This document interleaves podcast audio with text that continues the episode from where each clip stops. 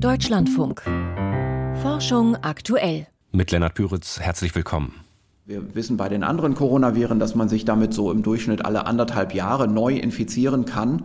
Und so mag das vielleicht auch für das SARS-2-Virus irgendwann sein. Und dann spätestens haben wir so eine Saisonalität, dass wir vor allem im Winter die Fallhäufungen sehen.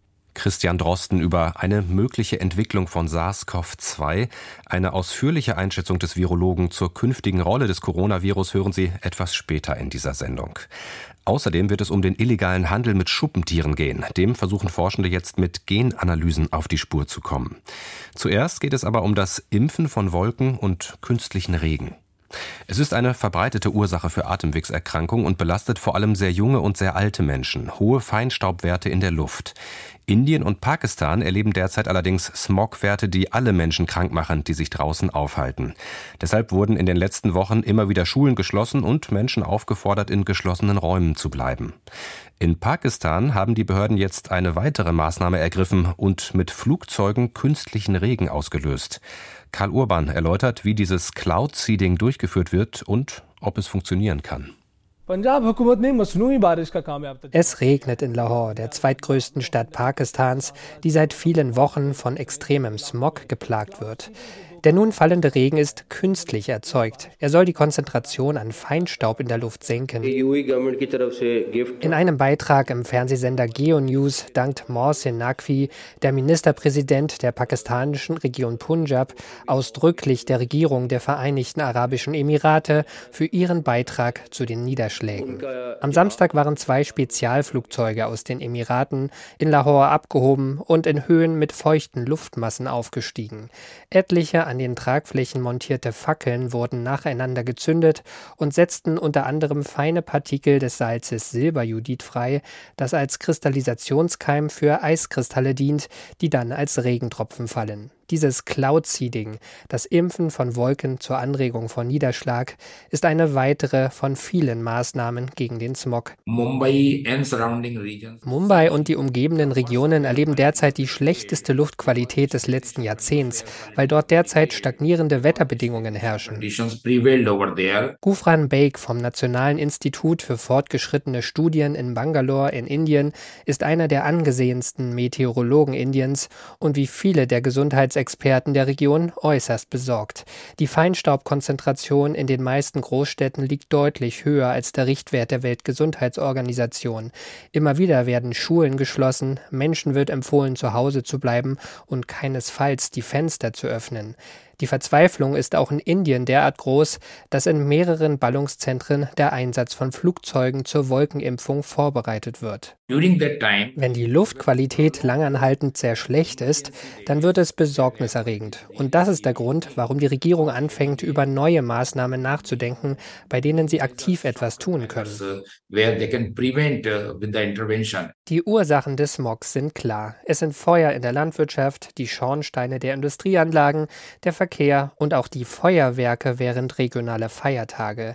Hier greifen die Regierungen auf pakistanischer wie auf indischer Seite ein, doch es ist nicht genug. Der Wind steht immer wieder über Wochen still, und wenn es Feuchtigkeit in der Atmosphäre gibt, soll sie Linderung verschaffen, indem künstlich Regen ausgelöst wird, trotz wissenschaftlicher Zweifel am Erfolg. Recent, uh, Einige aktuelle glaubwürdige Veröffentlichungen bestätigen, dass Cloud-Seeding-Einsätze nicht völlig hoffnungslos sind. Es kann gelingen, wenn es genug Feuchtigkeit gibt und man das Ausbringen der Kristallisationskeime ordnungsgemäß, systematisch und wissenschaftlich untermauert durchführt. Dann besteht die Möglichkeit, dass es auf diesem bestimmten Gebiet mit hoher Wahrscheinlichkeit regnen wird. Der nächste Monsunregen in Indien und Pakistan steht erst in einigen Monaten an, doch der Einsatz der Flugzeuge ist teuer und der einsetzende Regen, wie jetzt in Lahore, eher ein Nieseln und auf wenige Quadratkilometer begrenzt. Und es gibt mögliche Nebenwirkungen, gerade wenn es nicht stark genug regnet. Wenn es nur nieselt, verdunstet das meiste Wasser sofort wieder. Wenn jetzt am Anfang des Winters die Luftfeuchtigkeit bereits bei 99 Prozent liegt und es in der unteren Truppe Atmosphäre kalt ist, reagieren die bestehenden Partikel zu weiteren Schadstoffen. Anstatt also die Luftqualität zu verbessern, kann Nieselregen gerade umgekehrt wirken und dann die Luftqualität weiter verschlechtern. Nach den ersten künstlichen Niederschlägen in Lahore gegen den Smog verbesserte sich die Qualität der Luft nur kurzzeitig von sehr ungesund am Samstag auf ungesund am Sonntag. Schon heute, zwei Tage nach dem Regen, hat sie sich wieder verschlechtert. Wolken impfen gegen Smog. Pakistan erprobt künstlichen Regen durch Cloud Seeding. Ein Beitrag von Karl Urban. Ein aktueller Bericht des Robert Koch Instituts zeigt es, die Zahlen akuter Atemwegsinfektionen steigen. Viele dürften derzeit auch Menschen in ihrer Familie oder im beruflichen Umfeld haben, die krank sind. Verantwortlich sind eine Reihe von Viren, Influenza, RSV und noch immer und gerade wieder vermehrt SARS-CoV-2. Welche Rolle das Pandemievirus mittel- und langfristig neben den anderen Erregern spielen wird, welche Risiken mit wiederholten Corona-Infektionen einhergehen und was von neuen Virusvarianten zu erwarten ist, das hat mein Kollege Volkert Wildermuth recherchiert und dafür den Virologen Christian Drosten an der Berliner Charité besucht. Die S-Bahn in Berlin ist voll auf dem Weg ins Institut für Virologie der Charité. Einige Passagiere husten, Winter eben. Aber anders als noch vor drei Jahren sieht man heute auch Menschen mit FFP2-Masken. Dass die das Ansteckungsrisiko für SARS-CoV-2 und andere Atemviren senken können, ist inzwischen belegt. Der Virologe Christian Drosten überlegt selbst, wie er mit der Situation umgeht. Eine Maske trägt er derzeit nicht. Also ich mache das im Moment weiterhin nicht. Ich frage mich schon, ob es besser wäre, das zu tun, einfach ganz für mich selbst. Ich denke aber, wir haben keine öffentliche Empfehlung jetzt im Moment, darum mache ich das jetzt so für mich auch nicht. Nicht nur Christian Drosten, praktisch alle Menschen in Deutschland haben inzwischen eine oder mehrere SARS-CoV-2-Infektionen hinter sich, sind oft auch mehrfach geimpft. Diese hohe Grundimmunität in der Bevölkerung führt dazu, dass das Coronavirus inzwischen ein Krankheitserreger unter vielen geworden ist. Das Virus kommt dazu. Die Influenza ist deswegen nicht verschwunden und auch die anderen Respirationstraktviren sind auch nicht verschwunden. Weil jetzt auch SARS-CoV-2 in Umlauf ist, steigt die Krankheitslast in der Bevölkerung verglichen mit den Wintern vor der Pandemie. Nach dem aktuellen Bericht zur Atemwegsinfektion des Robert Koch Instituts ist das Coronavirus derzeit der wichtigste Erreger bei den Erwachsenen. Aus medizinischer Sicht verläuft die Infektion meist milde, aber das heißt eigentlich nur, dass die Betroffenen nicht ins Krankenhaus müssen. Viele sind für mehrere Tage außer Gefecht gesetzt und für ältere Personen und Menschen mit Grunderkrankungen bleibt SARS-CoV-2 potenziell gefährlich, ähnlich wie das Grippevirus. Deshalb gibt es für diese Gruppen eine Empfehlung der Ständigen Impfkommission, sich gegen beide Erreger impfen zu lassen. Ein wichtiger Unterschied zwischen Influenza und Corona ist, dass die Grippe vor allem im Winter auftritt, während es bei SARS-CoV-2 über das ganze Jahr hinweg Phasen mit höheren Infektionszahlen geben kann. Aber auf Dauer wird sich wohl auch das Coronavirus auf das übliche saisonale Infektionsmuster einpendeln, vermutet Christian Drosten. Wir wissen bei den anderen Coronaviren, dass man sich damit so im Durchschnitt alle anderthalb Jahre neu infizieren kann. Und so mag das vielleicht auch für das SARS-2-Virus irgendwann sein. Und dann spätestens haben wir so eine Saisonalität, dass wir vor allem im Winter die Fallhäufungen sehen. Der Grund für die immer wiederkehrenden Infektionen ist bei allen Viren ähnlich. Einerseits lässt die Immunität bei den Menschen im Lauf der Monate nach, zum anderen verändern sich die Viren beständig. Anfang 2023 dominierte weltweit die Corona-Variante XBB1.5. Im Spätsommer-Herbst gab es dann eine EG5-Welle. Inzwischen breitet sich auch in Deutschland JN1 aus, zeigt der RKI-Bericht. Christian Drosten hat JN1 schon in seinem Labor untersucht. Bei diesem neuen Virus, diesem JN1-Virus, ist die Sequenz sehr unterschiedlich.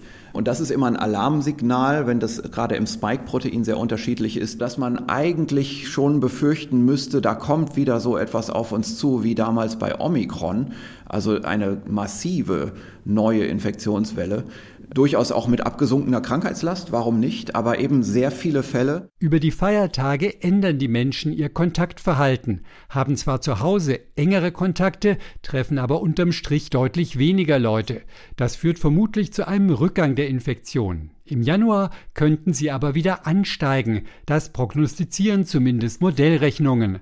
Christian Drosten bleibt aber optimistisch, denn trotz der großen Sequenzunterschiede scheint die Immunantwort bei JN1 nach wie vor zu greifen. Wenn wir uns dieses Virus jetzt aber genau im Labor anschauen, dann sehen wir erstaunlicherweise, dass dieses sehr veränderte Virus doch eigentlich für die Immunität, zumindest der Gruppe von Leuten, die wir angeschaut haben, gar nicht so stark verändert ist. Da gibt es auch ganz wichtig Untersuchungen zum Patientenschicksal. In einem Land, und das ist Singapur übrigens, dieses neue Virus sieht eher so aus, als wäre sogar die Krankenhausaufnahmerate verringert bei denen, die sich mit dem neuen Virus infiziert haben. Bei dem anderen Land, Dänemark, da sehen wir keinen Unterschied. Das ist sicherlich nochmal wieder ein weiterer Hinweis, dass die Bevölkerung einfach immer mehr immun wird und dass die Bevölkerungsimmunität ihre Lücken immer weiter schließt. In Zukunft, so vermutet Christian Drosten, wird SARS-CoV-2 dann nur noch alle paar Jahre zu stärkeren Infektionswellen führen. Gefährlich für Menschen mit einem erhöhten Risiko problematisch auch für Arbeitgeber wegen der vielen Krankschreibungen.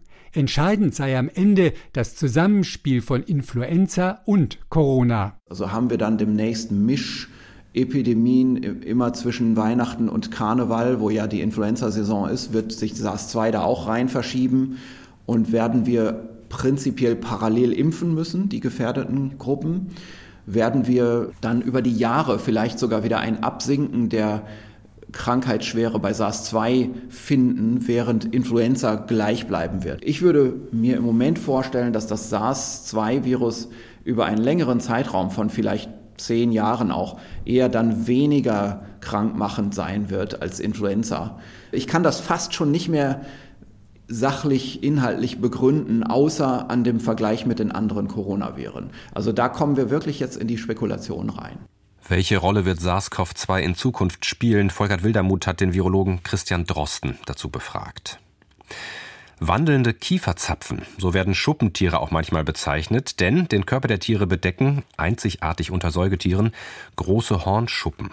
Die auch Pangolin genannten Insektenfresser leben in Asien und Afrika und dort werden sie stark bejagt als Fleischlieferanten oder für traditionelle medizinische Gebräuche. Das afrikanische Weißbauchschuppentier gilt sogar als das weltweit am häufigsten gehandelte Säugetier. In der aktuellen Ausgabe des Fachjournals Science zeichnet jetzt ein Team mit Hilfe genetischer Analysen Hotspots der Wilderei und des illegalen Handels mit Schuppentieren nach. Über diese Studie habe ich vor der Sendung mit dem Wildtierforensiker Stefan Prost gesprochen. Er ist Juniorprofessor für Biodiversitätsgenomik an der Universität Oulu in Finnland und er war nicht an der Studie beteiligt. Ich habe ihn zuerst gefragt, welche Rolle genau der illegale Handel für die Bedrohung der Schuppentiere spielt. Gerade der illegale Handel spielt beim Schuppentier eine sehr große Rolle. Also es gibt viele Arten, die unter anderem auch vom Handel bedroht sind. Aber gerade beim Schuppentier, dadurch, dass es eben das am meisten bedrohte Säugetier der Welt wahrscheinlich ist vom illegalen Handel, spielt eine sehr zentrale Rolle. Und äh, das Interessante ist auch, dass sie das verlagert hat und äh, quasi zuerst die asiatischen Schuppentiere vom Aussterben bedroht waren und dadurch, dass die so stark runtergegangen sind, sehen wir jetzt das Phänomen, dass sich dieser Handel eben auf Afrika äh, verlagert und dort die Bestände der Schuppentiere rasant runtergehen. Die Forschenden konnten jetzt in dieser aktuellen Studie knapp 650 Schuppen afrikanischer Schuppentiere aus illegalen Lieferungen zum geografischen Ursprung zurückverfolgen und quasi die Handelsnetze mithilfe dieser genetischen Spuren rekonstruieren. Wie haben die das gemacht, wenn Sie das mal in Kurzform skizzieren? Ja, das ist ein ganz äh, interessanter Ansatz, der äh, jetzt mittlerweile immer wieder mal angewendet wird. Also was man hier macht, ist, äh, man nimmt quasi die Verbreitung, in dem Fall vom Weißbauchschuppentier her, und besorgt Proben wie zum Beispiel Blut, Schuppen oder sonstiges äh, über die ganze Verbreitung, sequenziert dann hier in diesem Fall das ganze Genom, also die ganze DNA eines Individuums und schaut sich dann an, welche Profile oder genetische Profile quasi regional beschränkt sind. Und wenn ich dann ein Tier, zum Beispiel das äh, in Asien konfisziert wurde, hernehme, kann ich mit diesem genetischen Profil dann nachvollziehen, wo das herkommt. Also mit einer gewissen Wahrscheinlichkeit kann ich sagen, dass dieser Typ, dieser genetische Typ eben in dieser Stelle besonders häufig ist. Wie genau kommt dann die Verbindung zu den Handelsnetzen zustande? Genau, also das Schöne hier ist äh, die Verbindung äh, von äh, Transportdaten. Das heißt, wenn diese Tiere konfisziert werden, dann werden im Normalfall quasi durch die Behörden, lokale Behörden wie Polizei und Zoll, äh, Forschung nach, also quasi durchgeführt, wo festgestellt wird, wo diese Ladungen herkommen. Und in dem Fall war es sehr interessant, weil anhand von diesen Untersuchungen gezeigt werden konnte, dass die meisten der konfiszierten Tiere aus Nigerien kommen. Und wenn man sich jetzt nur diese Handelroute anschaut, dann würde man denken, dass die Tiere eben direkt wirklich aus Nigeria kommen. Und hier kommt eben die Genetik dazu, wo man sagen kann, okay, in diesem Fall ist Nigeria ein Teil, also quasi einige Tiere kommen aus Nigeria, aber der Hauptteil kommt eigentlich von anderen Ländern wie zum Beispiel Kamerun. Und da ist eben die spannende die Verbindung der Genetik, wo man sagen kann, wo kommen die Tiere her, mit diesen Untersuchungen der Handelsrouten, um dann nachzuvollziehen, wo die Tiere wirklich quasi hingegangen sind und wo sie dann geendet sind. Wenn Sie es nochmal in zwei Sätzen zusammenfassen müssen, was ist für Sie die Hauptaussage, das Hauptergebnis dieser Studie? Also das Spannende hier ist, vor allem was sie gezeigt hat, ist, dass es über die Zeit äh, Veränderungen gegeben hat im Poaching, also in der Jagd äh, der Tiere, in dem Verhalten, dass äh, früher quasi viel vermehrt aus Westafrika die Tiere gekommen sind. Dies hat sie jetzt aber allerdings auf Zentralafrika verlagert. Und äh, natürlich war auch eine der Zentralaussagen eben, dass es äh, möglich ist, anhand der Verbindung dieser zwei Methoden wirklich relativ genaue Daten über diesen Handel nachzuvollziehen. Wie oft kommen denn solche Methoden schon im Artenschutz zum Einsatz? Also der Ansatz an sich ist, ist jetzt nichts Neues. Was allerdings sehr neu ist, ist, dass hier wirklich äh, gezielt mit Genomik gearbeitet wird, also wirklich sehr aufwendig gearbeitet worden ist. Man sieht, dass mittlerweile immer mehr Studien in dem Bereich kommen. Es war bisher relativ wenig leider eingesetzt, weil es eine sehr aufwendige Methode ist um sich das vorzustellen, wir arbeiten an ähnlichen Methoden im Moment, äh, vor allem um den illegalen Handel von Jaguaren und Geparden zu studieren und wir sitzen mittlerweile Jahre schon an den Grunddatenbanken. Also in dem Fall ist dieses Paper wirklich eine sehr, sehr gute Arbeit, weil da einfach viele, viele Jahre, viele Länder, viele Leute dran stecken, um das wirklich durchzusetzen. Wenn tatsächlich diese Infrastruktur für diese Art der Wildtierforensik irgendwann verfügbar wäre, welches Potenzial hätte sie dann, um Bedrohungsfaktoren von Arten wie eben den illegalen Handel zu erkennen, schnell zu erkennen und dann eben auch Gegenmaßnahmen anzustoßen? Genau, also ich finde das oder ich glaube, dass die Genetik äh, hier eine wichtige Rolle spielen wird, weil sie einfach zusätzliche Informationen liefern kann. Man sieht auch mittlerweile international und auch in Deutschland, dass die Bereitschaft, äh, genetische Analysen zu machen für jetzt die Wildtierforensik oder den illegalen Handel zum Aufklären sehr stark gestiegen ist. Also ich glaube, dass in den nächsten Jahren da die Bedeutung der Genetik wesentlich steigen wird. Man muss aber auch bedenken, dass die Genetik natürlich nur ein kleiner Teil des Ganzen ist. Also wir werden mit der Genetik das Problem nicht lösen, aber es ist halt ein Baustein, mit dem man immer mehr Informationen aufbauen kann. Genomanalysen geben Einblicke in den illegalen Handel mit Schuppentieren. Wir haben mit dem Wildtierforensiker Stefan Prost darüber gesprochen. Und hier geht es weiter mit Michael Stang und den Wissenschaftsmeldungen von heute. In den USA sind viele Kleinkinder stark übergewichtig. Das geht aus einer Studie im Fachblatt Pediatrics hervor. Demnach wurde bei zwei Prozent der zwei bis vierjährigen im Jahr 2020 ein ernsthaftes Übergewicht diagnostiziert. Regional lag die Rate in Kalifornien mit 2,8 Prozent am höchsten. Nach Bevölkerungsgruppen geordnet lag sie bei Kindern mit lateinamerikanischer Familiengeschichte mit ebenfalls 2,8 Prozent am höchsten. Diese Studie bestätigt andere Erhebungen, die auf ähnliche Zahlen kommen. Starkes Übergewicht in der frühen Kindheit ist nahezu irreversibel und steht in engem Zusammenhang mit chronischen Gesundheitsproblemen und einem frühen Tod. Emojis sollten die Artenvielfalt besser repräsentieren. Wie groß die Vielfalt von Smartphone-Emojis hinsichtlich natürlicher Lebewesen ist, hat ein Team der Universität Mailand untersucht. Konkret analysierten die Forschenden die sogenannte Emojipedia, ein Online-Nachschlagewerk für Emojis. Der Studie im Fachblatt eScience zufolge sind die meisten Tiere recht gut vertreten, Pflanzen, Pilze und Mikroorganismen jedoch unterrepräsentiert. Während es zahlreiche Wirbeltier-Emojis gibt, mangelt es an Insekten, Krebs und Spinnentieren. In den vergangenen sieben Jahren sei jedoch eine leichte Zunahme in der Emoji-Vielfalt zu beobachten gewesen. Mehr Vielfalt bei Natur-Emojis würde Menschen für die Wichtigkeit von Artenschutz sensibilisieren, so die Schlussfolgerung. Die WHO erkennt Noma als vernachlässigte tropische Krankheit an. Noma ist eine infektiöse, aber nicht ansteckende bakterielle Erkrankung, die auch als Wangenbrand oder Wasserkrebs bezeichnet wird. Die Entzündung entwickelt sich auf der Mundschleimhaut und zerfrisst von dort ausgehend innerhalb weniger Tage andere Weich- und Knochenteile des Gesichts. Von Noma betroffen sind vor allem Kinder unter sieben Jahren. Jährlich erkranken rund 140.000 Menschen daran, vor allem in tropischen Regionen in Afrika südlich der Sahara. Es wurden jedoch auch Fälle in Amerika und Asien gemeldet. Noma ist ein sozialer Marker für extreme Armut und Unterernährung, teilt die Weltgesundheitsorganisation WHO mit. Daher wird Noma nun als vernachlässigte Tropenkrankheit eingestuft. Dadurch soll das globale Bewusstsein für diese Krankheit gestärkt, die Forschung vorangetrieben und die Finanzierung angekurbelt werden, damit die Krankheit künftig besser bekämpft wird. Ein klimafreundlicher Luftfilter könnte bald im Kuhstall stehen. Ein Team der Universität Kopenhagen hat ein Gerät entwickelt, das mit Hilfe von UV-Licht und Chlor das Treibhausgas Methan in geringer Konzentration aus der Luft entfernen kann.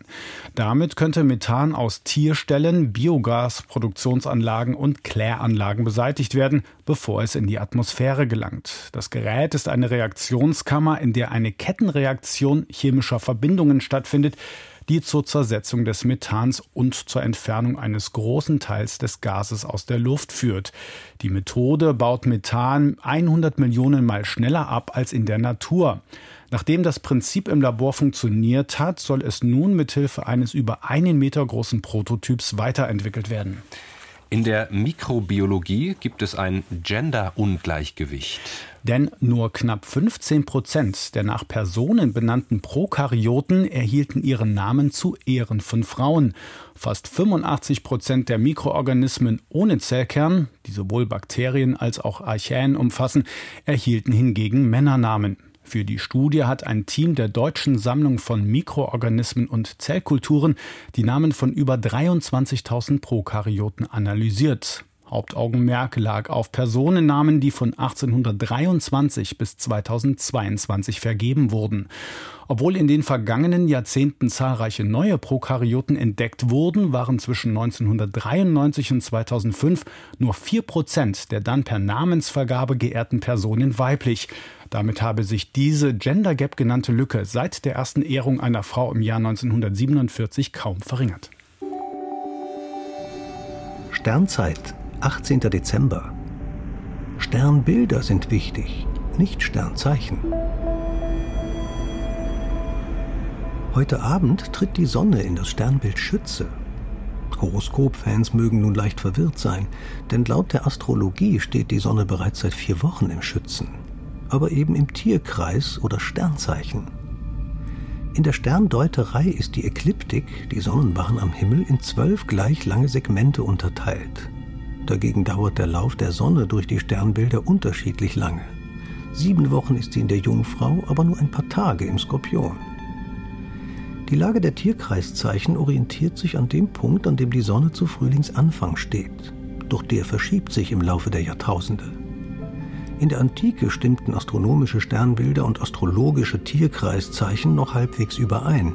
Inzwischen sind sie etwa um ein Sternbild aus dem Takt. Freitag fängt laut Horoskopen die Zeit des Steinbocks an, dabei steht die Sonne noch bis zum 20. Januar im Sternbild Schütze. Dann beginnt astrologisch schon der Wassermann. Wer also als astrologischer Steinbock das Sternbild sehen will, in dem die Sonne tatsächlich bei der Geburt gestanden hat, muss nach dem Schützen Ausschau halten. Ebenso sind die meisten Löwen Krebse, Widder sind oft Fische und so weiter. Wie man sieht, hat die Astrologie nichts mit dem Himmel zu tun. Sie ist keine Wissenschaft, sondern ein willkürliches System, um angebliche Einflüsse des Kosmos zu deuten. Wer will, kann daran glauben, aber es gibt keinerlei Belege, dass einige Sterne bzw. Sternzeichen unser Leben prägen. Sternbilder sind wichtig, nicht Sternzeichen. Mit dieser Sternzeit von Dirk Lorenzen endet diese Ausgabe von Forschung aktuell. Mein Name ist Lennart Püritz. Danke fürs Zuhören und bis bald.